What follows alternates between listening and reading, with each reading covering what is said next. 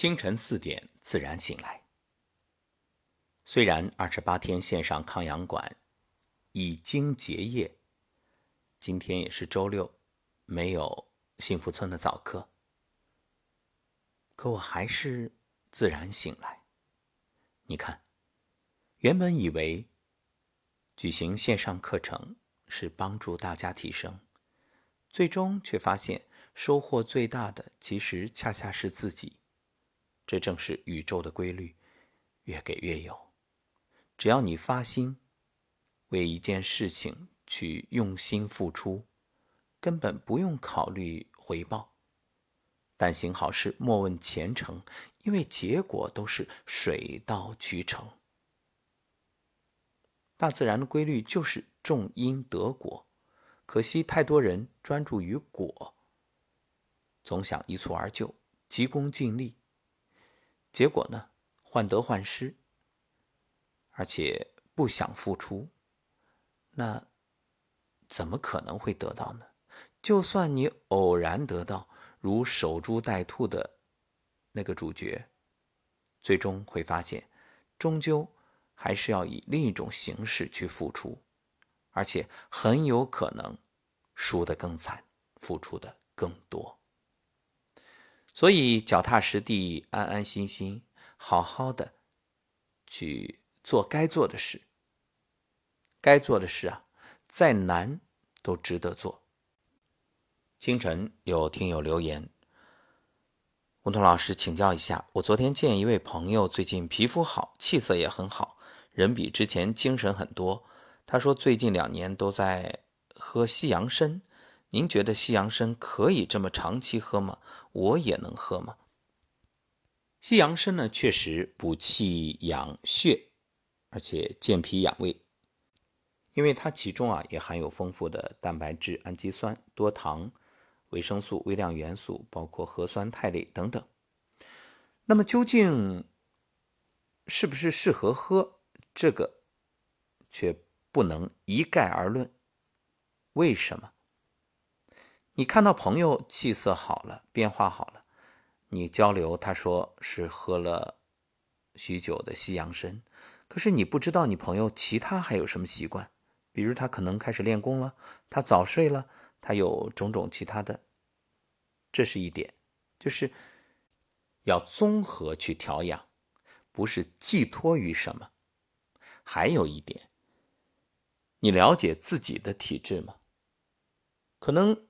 一种东西对你的朋友很合适，不一定对你也合适，这个因人而异，所以一定要先了解自己，然后再有的放矢，这样才能有针对性。知人易，知己难，很多人就是对自己根本不了解。就像一部车子，你加最好的汽油，对它也未必合适，为什么？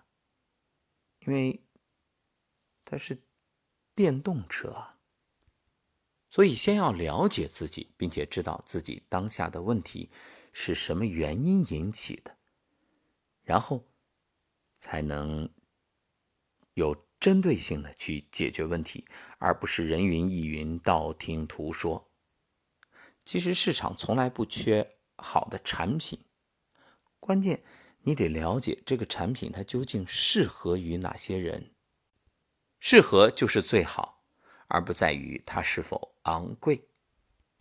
好，今天的主题啊是想谈谈一些老话，老话不老，因为真的很好。比如我们今天要说的“饭前不训子，睡前不训妻”。饭前不训子。老祖宗知道啊，吃饭前训斥孩子，对孩子很不利。一来呢，一生气人就没有胃口，不想吃饭；而作为父母啊，又偏偏得逼着孩子把饭吃下去，然后脾胃的功能降低，这时消化代谢都变差，吃下去的食物无法分解，反而变成了身体的负担，成为垃圾。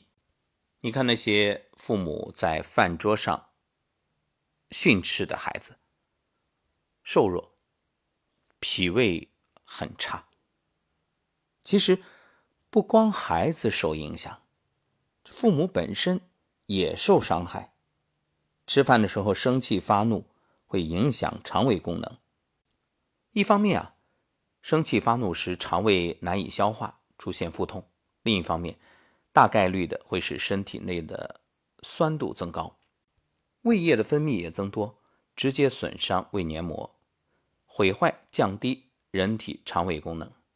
这种后果比那些因为一些疾病而导致的肠胃功能下降影响更大。